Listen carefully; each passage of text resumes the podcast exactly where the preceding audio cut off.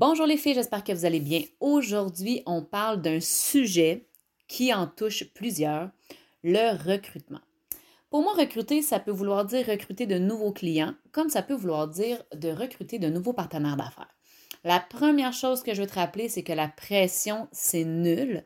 De mettre de la pression sur les gens, c'est complètement ridicule, ça ne sert à rien et euh, vous allez vraiment ternir votre crédibilité. Et à ce niveau-là, la crédibilité va être très, très importante dans votre processus de prospection. Donc aujourd'hui, je vais te parler tout simplement des trois C. Les trois C pour bien recruter sans pression. Premièrement, la crédibilité. Assure-toi d'avoir une attitude d'entrepreneur qui est crédible. C'est pas pour rien qu'il y a un cours sur mon site web euh, comment bâtir ta crédibilité d'affaires en 90 jours.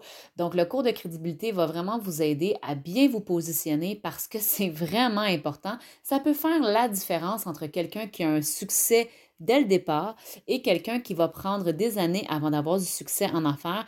La, crédibilité, au final, c'est la capacité à acquérir la confiance des gens. Quand les gens nous trouvent crédibles, les gens nous font confiance et après ça, on peut leur vendre un produit, on peut leur faire, euh, leur faire joindre une équipe en leur proposant une opportunité.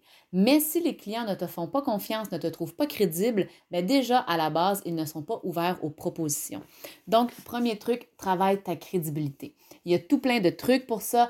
Euh, il y a une formation complète, comme je vous ai mentionné, mais rapidement, Assurez-vous d'avoir toujours une attitude euh, qui est positive envers votre client, une attitude qui est aidante.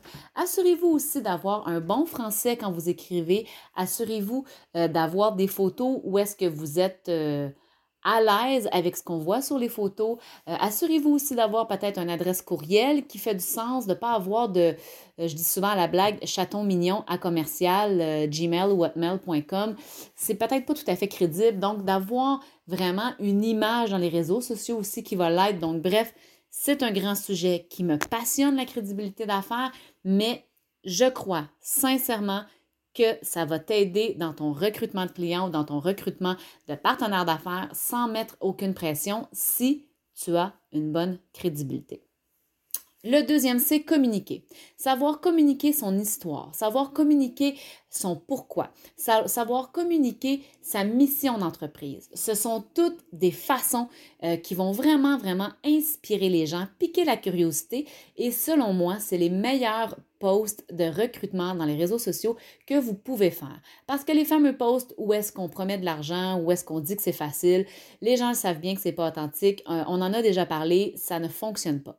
Mais par contre, un post authentique où on vient communiquer notre histoire, nos débuts, notre pourquoi, surtout notre mission d'entreprise. Si vous ne l'avez pas encore travaillé, cette mission-là, c'est quelque chose d'extrêmement important à faire.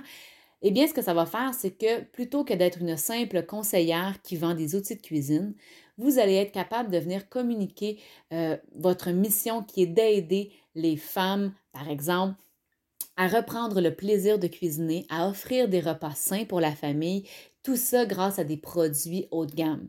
Comprenez-vous? Donc, là j'ai fait un mini exemple, mais une mission est beaucoup plus puissante qu'un titre. De dire je suis directrice pour une compagnie de cosmétiques, ça ne veut pas dire grand-chose. Mais de dire, moi, ce que je fais dans la vie, c'est que je vais guider des femmes qui ont envie de se partir en affaires de la maison pour les aider à s'accomplir, à avoir un projet à elles, reprendre confiance en elles et leur permettre d'atteindre leurs objectifs de vie.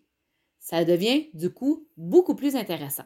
OK? Donc, euh, vraiment de savoir communiquer son histoire. C'est aussi ce qu'on va appeler du story selling, donc de vendre son histoire. C'est quelque chose qui fonctionne extrêmement bien parce que les clients et les futurs partenaires se reconnaissent là-dedans. Il faut avoir une façon d'écrire euh, avec la rédaction persuasive pour que les gens puissent tout simplement se reconnaître et connecter. Et tout ça, c'est extrêmement important. Ça doit être fait de façon authentique, oui avec un objectif, oui avec une intention, mais toujours, toujours en restant honnête, en restant, euh, comme je le dis, authentique et en ayant de bonnes intentions. Et après la crédibilité et la communication, le troisième C, qui est selon moi important, le client.